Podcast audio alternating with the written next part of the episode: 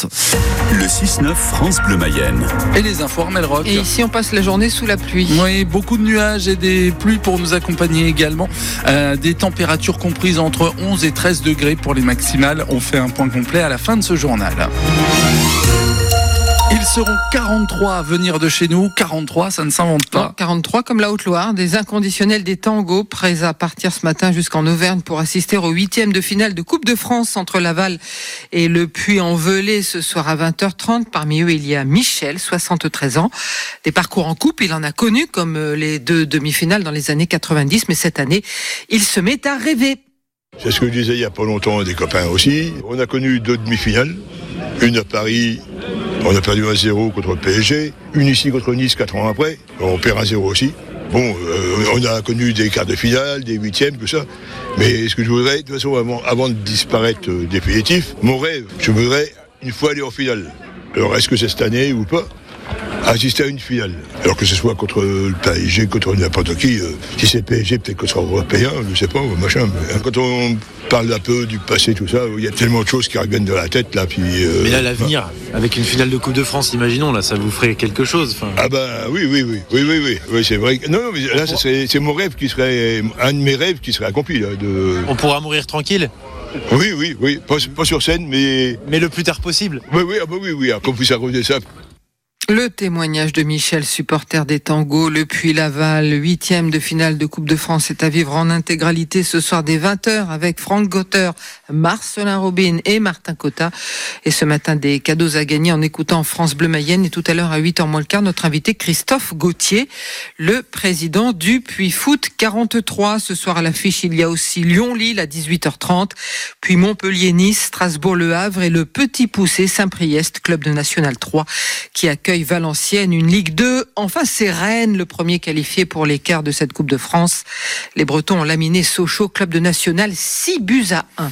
Il manque de renverser un policier lors d'un contrôle à Laval. Un habitant de Saint-Jean-sur-Mayenne, condamné à 10 mois de prison, dont 5 avec sursis pour refus d'obtempérer avec mise en danger de la vie d'autrui et récidive de conduite en état d'ivresse. Ce conducteur de 35 ans a été interpellé dimanche à Laval vers 1h du matin après avoir tenté de s'échapper lors d'un contrôle de police. Lors de sa manœuvre, l'homme a failli percuter un agent. Il a pu être arrêté grâce à la méthode du stop stick, sorte de barre cloutée lancée par les forces de l'ordre pour crever les pneus de voiture. Il effectuera sa peine sous forme de bracelet électronique et a perdu euh, son permis. Alors que les agriculteurs demandent de meilleurs revenus et que des producteurs dénoncent le prix d'achat de leur lait par Lactalis, on a appris que des perquisitions avaient eu lieu hier soir au sein du groupe mayennais. Les enquêteurs se sont rendus au siège social à Laval, dans les bureaux parisiens ainsi qu'à l'hôtel particulier d'Emmanuel Beignet à Paris.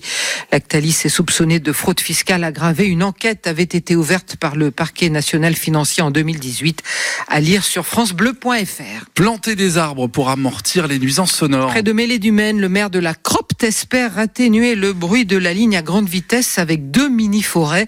Paul Lambert a présenté cette idée lors de ses vœux le mois dernier. Le passage de la LGV a beaucoup détruit d'arbres, de haies. Un arbre met plusieurs années à grandir et il faut quand même euh, penser que ça peut devenir un écran. Et ça, c'est important aussi pour nos riverains et pour le bourg de la Croppe parce que la LGV passe à un kilomètre du bourg de la Croppe et nous avons souvent des riverains qui se plaignent quand le vent est du mauvais sens euh, des nuisances de la LGV. En plus, le- pour la biodiversité, parce qu'on a besoin d'avoir une végétation, on a besoin d'avoir des arbres. La biodiversité, c'est le poumon, les arbres, c'est le poumon de la vie. Le maire de la Cropte compte planter des arbres sur deux parcelles de 5000 mètres carrés. Pour ça, il est en train de chercher des subventions. Le projet pourrait se réaliser l'automne prochain.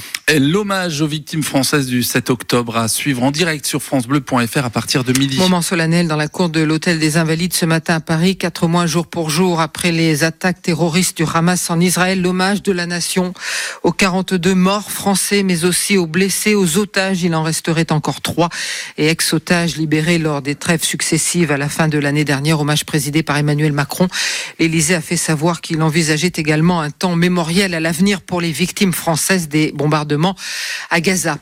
Ils n'en sont pas encore revenus, les clients d'un bar de Roulant. C'est une petite commune du Doubs qui n'en croient pas leurs yeux, ils n'en ont pas cru leurs yeux hier lorsqu'ils ont vu entrer dans le café du village le président de la République en personne qui avait fait organiser en toute discrétion une rencontre avec des agriculteurs dans une ferme de la région. Le chef de l'État s'est installé au comptoir, il a consommé deux expressos sans sucre dont un offert par le barman tout en discutant avec des clients de leur quotidien à voir sur votre application ici. Après des crues historiques en novembre et en janvier, le Pas-de-Calais a nouveau placé en alerte orange pour des pluies et des inondations. L'alerte de Météo France prend effet à 10 heures. La préfecture dit suivre la situation avec la plus grande attention. La cellule de crise est en préalerte et le dispositif de pompage est prêt aussi à être mis en place. Est